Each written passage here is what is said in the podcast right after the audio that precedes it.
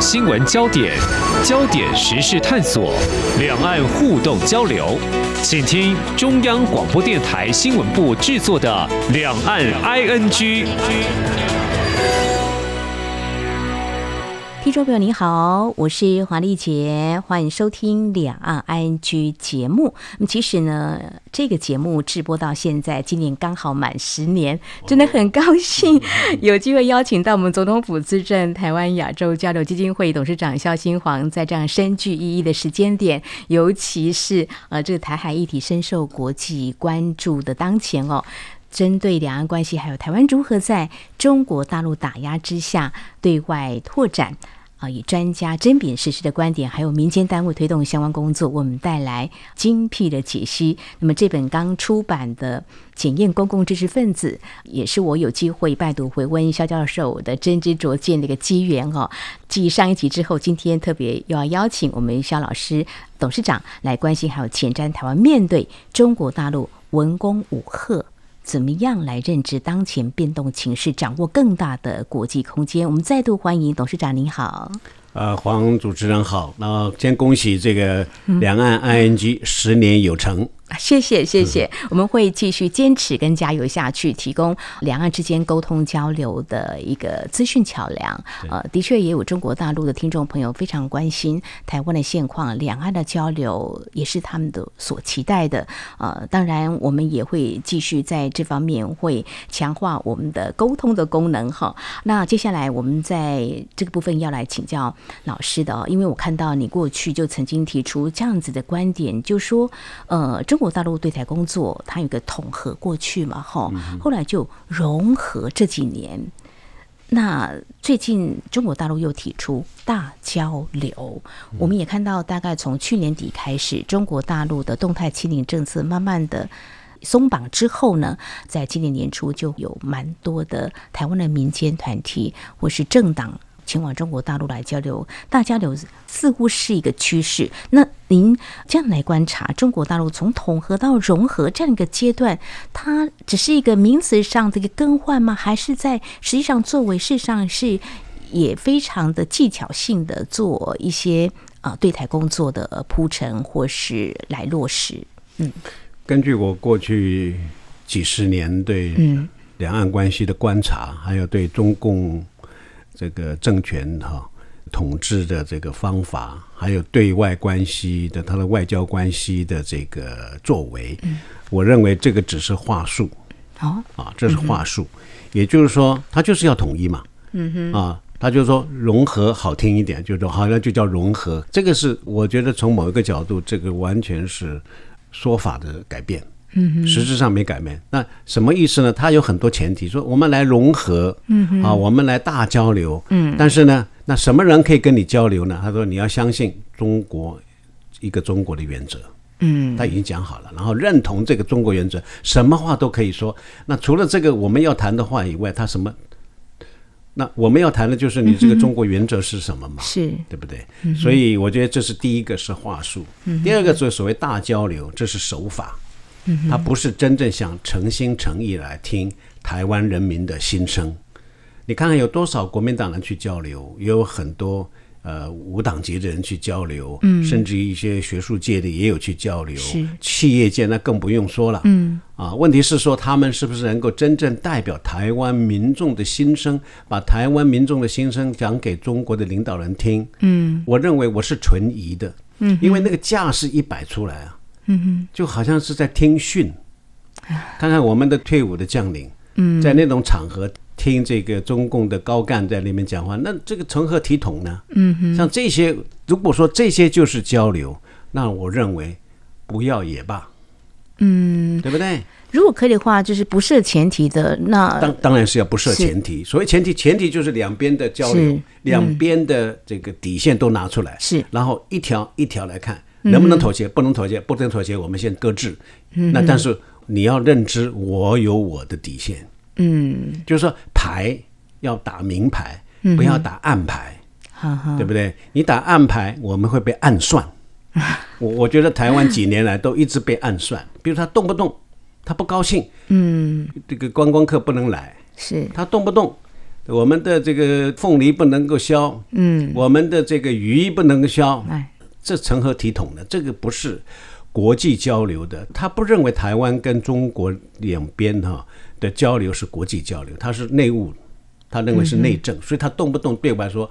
一个中国的原则是全世界的共识，所以呢，台湾是中国的一部分，所以呢，台湾问题是内务，是内政问题。问题，那你如果说这个是他的底线，嗯，那我们当然断然说我们不能够接受。是，所以我就说，我们这个时候来提出台湾的底线或者台湾的这个维持现状的要求，其实是已经是晚了。嗯，那只是过去我们的政治，我们的这个口号，嗯、我们的立场，在过去长期国民党的这个呃两岸政策下啊，嗯、我们的确是处在两边都要统一。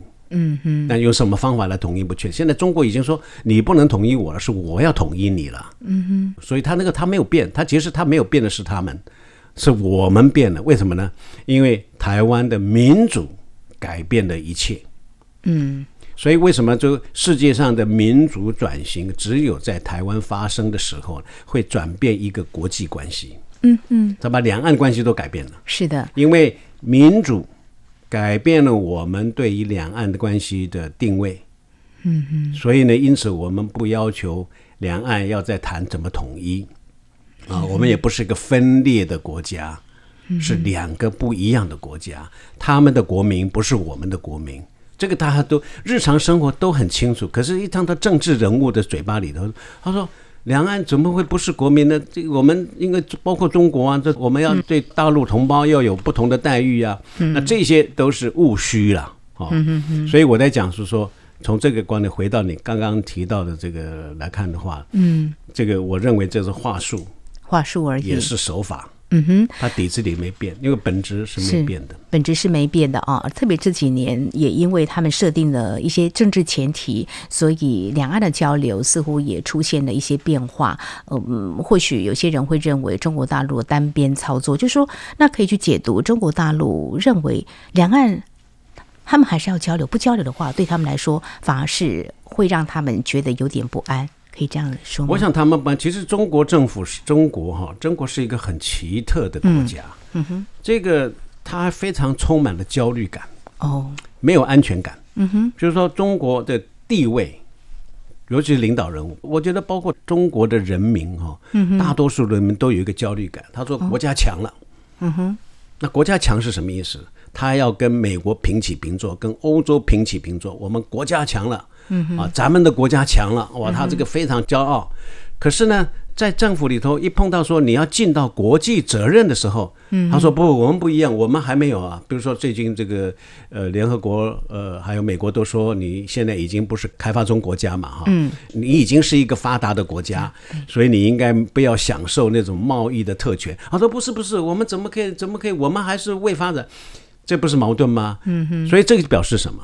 所以，我我进一步的分析是说，中国是一个在军事、在霸权下面的威吓邻国的作为上，它像是一个大国。嗯哼。可是，它去享受它的特权。可是呢，它是在尽这个国际义务的时候呢，它又不愿意。那他就说想尽所有的特权，可是他不愿意尽他的义务。也就是说，国际的规范他可以不遵守。嗯哼。我觉得这个就是他的最大的焦虑。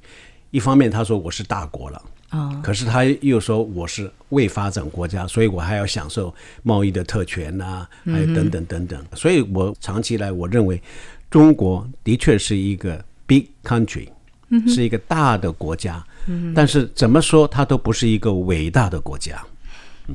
好，这个很值得我们去深思啊！中国大陆的所作所为啊，就是说，假如说他在这个政策上有转变，希望大交流，嗯、那你要大交流，为什么一边打人一边要跟你谈判呢？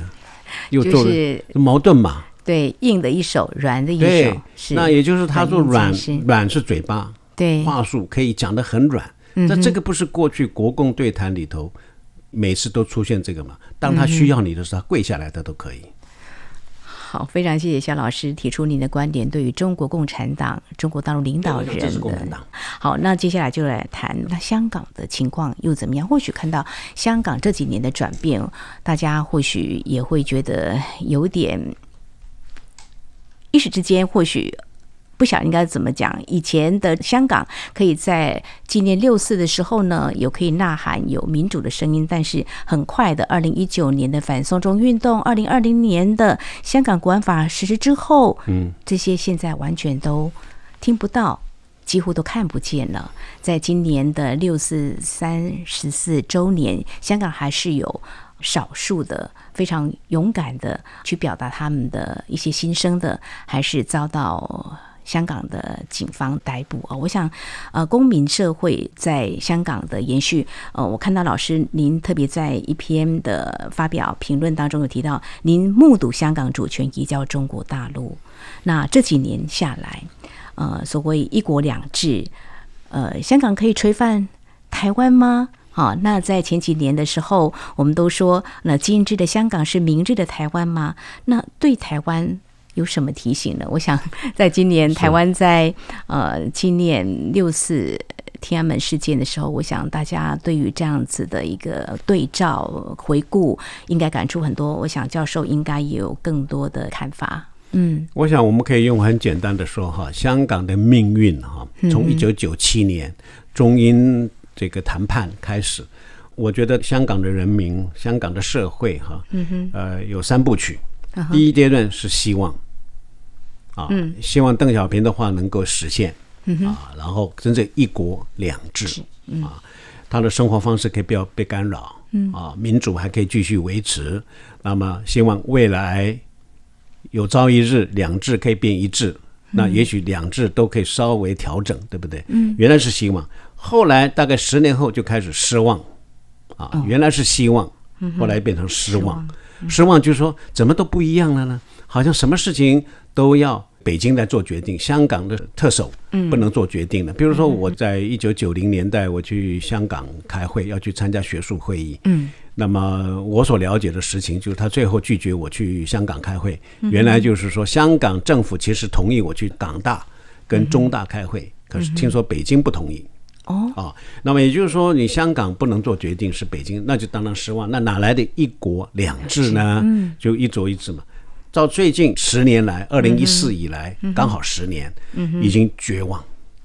绝望不是说我不抱希望，是你根本不可能有任何的契机去改变，除非是暴动。嗯，从这个雨伞运动以来，你看节节它是镇压，是是完全镇压。这个镇压的模式呢，让我们想到他对西藏的镇压。嗯嗯，啊，然后过去几年对新疆的这个控制。嗯啊，所以我觉得他是不容有异议分子。那这这种模式，他本来说希望一国两制嘛，然后作为台湾的典范。所以换句话说，香港模式、香港典范完全破灭。那看在台湾人眼里是非常清楚的。所以我也希望民众党跟这个国民党能够在回答问题的时候，能够说你们怎么看香港问题。嗯哼，也就是说，政党政治其实是一个务实的政治。嗯哼，国际的局势，中国在对台湾的扰民啊，扰这个呃军舰、飞机的扰啊，然后在南海填岛啊。建设军事设施，然后在台湾海峡挖这个沙石，像这些在在都违背这个规。那这两党反对党怎么看这个局势？还有香港，这是根本的。他难道可以无视香港的命运，要把台湾纳到变成香港第二吗？那台湾人民呢？原来在这个一九九七的时候是观望，嗯。啊，是先观望，来看看香港能不能做成。香港做成，说不定我们还可以有一点点啊，这个寄望。是 先观望，然后再来有寄望。望我看现在可能也快濒临绝望的绝望的地步了。嗯，好，呃，谢谢老师在提到香港原本上面是抱着希望，接下来。变成失望，到最后是绝望。那台湾，我们是刚开始是观望的，那么也有一点寄望，但是现在也是濒临绝望了。这是啊、呃，香港从主权移交中国大陆之后走到现在，我们所看到中国大陆宣称的一国两制，但是现在的香港又是什么样的模样？台湾要看得清楚中国大陆对于香港采取什么样的治理的模式。那其实讲到这个时间点，那么二零一六年就是我们的蔡英文总统上任之后，那其实二零一四年是香港的很多雨伞运动啦，啊，或是呃到后来的刚刚提到的反送中运动，还有香港国安法实施，呃，香港有香港发展的路子。那台湾其实，在跟中国大陆交往，我们其实也没有断了在经贸方面各项交流，但是另外一方面，我们也帮我们的企业，还有我们的文化的输出，还有我们的台商找另外一条路，就是新南向的政策。那大家会说，以前李登辉总统不就是也是有南向政策吗？嗯嗯、那到底在几年过后，我们的二零一六年再提出新南向政策有何不同？当然，今年是二零二三年，我们再提出这样子的一个问自己来检视这个，或许老师可以来告诉我们，嗯，我们这个是可以连接到，其实它并不是一个两岸政策替代的工具吧？应该就是一个台湾可以多角化的朝各种的呃这个关系来拓展我们对外的。外交或是经贸的一个触角的延伸，可以这样来看吗？我想完全正确。我想主持人讲的非常的这个精准哈。嗯哼，在李登辉总统一九九四年推动这个南向的时候呢，他的确是两岸政策的一个替代，或者是属于两岸政策的一个策略。嗯哼，就是说不要把所有的资金都往西向去。要转一点到南向来，因为叫做借机用人，是。就是说稍安勿躁啊，不要急着把所有的蛋都放在一个篮子里。那个南向这个篮子还不错啊，你应该去投资，完全是，而且是经贸，而且当时参与的政府的这个机关呢，其实是波多，大概只有经济部还有国营事业。是。啊，然后再来就是党营事业，没错。啊，民间没有投入，嗯，民间社会像学术界啦、文化界完全没有摄入，所以它是又是只限于两岸关系经贸策略的一个转变，嗯。啊。那么到了这个二零一六年，蔡英文总统上任来推的新南向呢，它是多角化的，就像你刚刚讲的是多角化的，而且是它是什么呢？它是扩大成为我们台湾区域定位的改变。嗯，因为过去台湾的中华民国哈，这个我们总认为我们是东亚国家嘛，对不对？East Asia，那从来不会看 South East Asia，啊，也就是连看都不看，嗯啊。所以呢，因此呢，这个新南向它是一个台湾区域定位的转变，就是说，不只是认同于东亚，我们也要认同于东南亚。以台湾，你这个台湾这个地图哈，是，然后以浊水溪为划界的话，嗯，北边是东北亚，嗯，南边是东南亚。你看它的气候、人文、地理，刚好我们是介于东北亚跟东南亚的。这个枢纽的地位，你把台湾的地图这个直的变成横的来看，我们在中间呢。哦，我们在中间呢，所以其实很多古地图其实台湾是躺着的，那就看得更清楚。我们是介于东北边跟南边，那这个就是说我们要改变我们的区域定位，是啊，要看看东南亚这个广大的世界。嗯哼哼哼。所以，那么在另外的政府的部门投入的，根据我们现在政府所公布的了，我们有二十三个。部会单位呢，都投入到新南向，也就是政府的政策，政府全部总动员。嗯、那再加上民间也有着力，像我负责的台湾亚洲交流基金会，我们所做的各种非政府的交流。那政府的交流做哪些呢？经贸当然继续做。嗯、第二个农业，我们在菲律宾，在这个印尼。在越南都有所谓农业示范区，来协助他们的农民。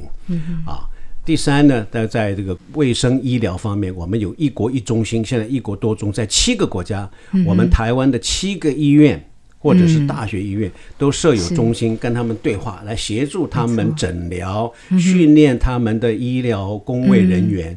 这个都是受益者是谁？是人。啊，那再来就是这个教育。我们的现在的国内的这个外国籍的学生，现在人数最多的是谁嘛？是越南。哦，是越南。哦，我已经比中国多了。啊，那当然开放以后，两岸如果学生来了，现在好像慢慢要开放，是啊，但是至少可以东南亚的学生呢，留学生在台湾是越来越多了。那、嗯、我们提供奖学金，叫台湾 Fellowship，、嗯、是研究者给研究者来做台湾研究的。另外一个是台湾 Scholarship 啊，台湾奖学金，一个叫做台湾呃学者。奖助金，嗯，那都在在都在希望能够强化学术跟科技的交流，还有科技部做了很多海外中心，嗯、到菲律宾啊，到泰国啊，嗯、到印尼啊，去设立他们的研究中心一个站，嗯，那这些都政府在做的各部会。嗯、那我们台雅基金会，我们特别着重青年哦。文化交流、哦、文化艺术，还有智库的交流，还有所谓公民社会组织 NGO 的这个交流，嗯、那这些都是重，也就是说它是。官、私就是私营部门，私营部门、啊、就是企业，嗯、还有民就是人民部门，就是公民社会组织，就是官、私、民洗手，嗯、我们来开创这个新南向的的新局。简单一句话，在李登辉时代，它是单向的一个经贸，是我们是多元的、多方面、全方位，而且是区域政策。另外，更重要的是以人为本，我们的着眼点不是赚钱而已。我们提供就业机会，我们提供奖学金，我们提倡智库的交流、文化艺术人才的交流。嗯，所以以人为中心，所以应该是全面的一个区域政策。是也，如果讲区域政策，其实就是外交政策。嗯啊，所以我们的新南向它是一个外交政策的一个契机。嗯，一个崭新的作为，要有信心的站出来。我们是在区域上，我们是有话要说。我们有作为，所以这个几年来，我们不是常常提倡吗？从这个就是台湾可以帮忙，台湾正在帮忙，帮忙啊。那那 另外一个角度，我们也希望亚洲也可以帮忙台湾，来互助。嗯是，我想这是一个呃双向互动的哈，很不一样的，就是在李登辉总统时期，就是一个经贸投资啊往前冲。那蔡英文总统上任之后，是采取各个不同面向的交流跟合作。那么刚才老师你也分享了，就是台亚交流基金会呢，你们在二零一八年成立印度跟南亚研究小组，你们这么的有心啊，特别加强青年方面的交流。我也简单讲好了，新南向的国家一共有。十八个国家，对，这个东协有十国，嗯，南亚有六国，还有加上纽澳，嗯哼，我们一方面做交流的活动，二方面我们希望能扮演智库的角色。嗯，那么智库的角色就是说，那我们台湾跟这十八个国家的关系是什么？所以刚刚主持人提到了我们台这个南亚的这个小组，我们就出版了两本叫《台湾印度关系的报告书》。啊，因为我们非常重视跟印度的关系，嗯，而且我想跟这个听众朋友们分享，呃，印度跟台湾的关系近年来在新南向政策下其实是啊蛮热络的哦啊，我们交流也很多，比如说我们台亚基金会，我们就跟印度的两个很重要的智库，嗯，一个叫做国家这个海事基金会，嗯，一个叫做观察家研究基金会，嗯。啊，签了这个。M O U M O U，那我们在去年的玉山论坛之后，又办了第一次的这个台湾印度对话，嗯，啊，就是智库对智库之间来谈谈怎么样来强化台湾跟印度的这个交流跟协助，嗯哼，啊，那我们对印度已经写写了两本报告书，嗯，我们对澳大利亚也写了一本报告书，嗯哼，啊，然后我们历年来我们还做了台商。跟台湾形象调查哦，我们在二零一九在越南做做调查，然后二零二零呢在这个印尼，嗯哼，二零二一在呃泰国，嗯哼，二零二二去年在新加坡，嗯哼，那我们今年二零二三呢会在马来西亚做这个形象调查，也就是说要知此之彼啊，我们看看人家怎么看我们是。啊，那很庆幸的说呢。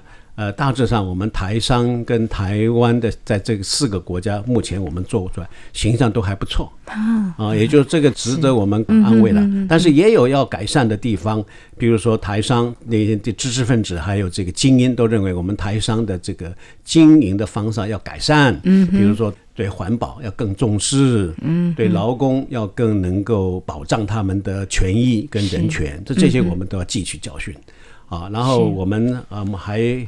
做了一个报告，就是有关于我们台湾的 NGO 如何在 COVID-19 的这个两年当中，我们如何不辞辛苦，不管病毒在侵害，我们仍然在十个东南亚国家跟南亚国家来提供应有的协助。嗯哼，啊，这个就是我们 NGO 的足迹。嗯哼，绝不停摆，这些都是我们想做的。那这个总而言一句话。就是要强化台湾在区域中的分量，就是像好的分量，是好的足迹啊，是好的影响力。那这个来区隔跟中国的所谓的以霸凌的影响力。是好，我们并不是说要跟中国就完全没有交流，但是我们要确立也更改变台湾的区域的定位。那我们怎么样做努力？官方。跟民间就共同来吸收，非常谢谢民间单位做了这么的细腻，可以有很多呃非常珍贵的一些报告所显示的讯息提供给政府来做参考。好，我想我们台亚基金会董事长肖新华老师过去多年来的政论评析，我们在连续两集节目呢，也只能够是蜻蜓点水似的分享哦，收录。在这本的检验公共知识分子的部分而已。如果听众朋友您还意犹未尽，可以把握六月十八号星期四的下午两点到四点，在高雄市立图书馆新书的分享会，跟萧老师面对面交换意见啊，哈，或者来请益。当然，也可以透过我们节目的电子邮件信箱 i n g at r t i 点 o r g 点 t w 来表达，我也会。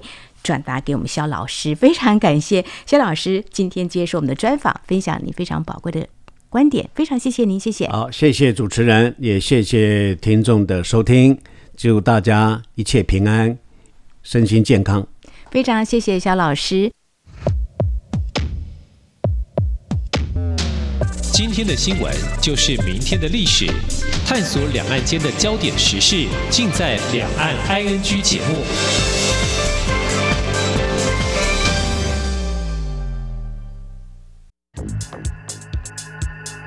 相逢自是有缘。自二零一三年开播至今的央广两岸 ING 节目，为了感谢听众朋友长期的收听与支持，现正举办相逢满十年两岸 ING 抽好礼活动。只要用一句话写出收听两岸 ING 节目的感想，并从活动的两个新闻时事选择题中任选一题作答且答对，就有机会抽到背包或机能一等好礼。详细参加办法，请上活动官网二零二三 ing dot rti dot org dot tw 二零二三 ing dot rti dot org dot tw，欢迎踊跃参加，好礼等着你。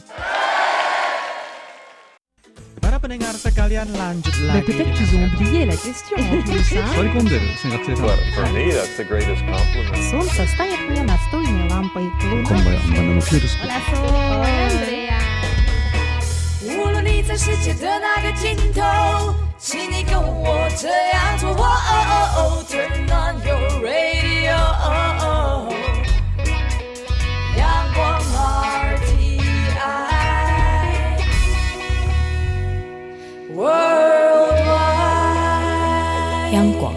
联系世界的桥梁。好，以上就是今天两岸 ING 节目，非常感谢听众朋友您的收听。节目尾声提醒您，收听节目除了可以透过央广官网，有更多平台，包括 Podcast 播客平台，还有在 Sound on Spotify 都可以。非常欢迎听众朋友持续锁定，也。来下载我们的节目。当然，如果听众朋友对节目有任何宝贵意见的话，也都非常欢迎听众朋友随时跟我们互动交流。您可以来信，传统信件写到台湾台北市北安路五十五号，写给两岸 ING 节目收就可以了。另外，也可以寄到 ing at rti 点 org 点 tw。同时，也非常欢迎听众朋友加入两岸 ING 节目的粉丝团。你在脸书的搜寻栏位上打上“两岸 ING” 来搜寻就可以了。华丽姐祝福您，我们下次同一时间空中再会。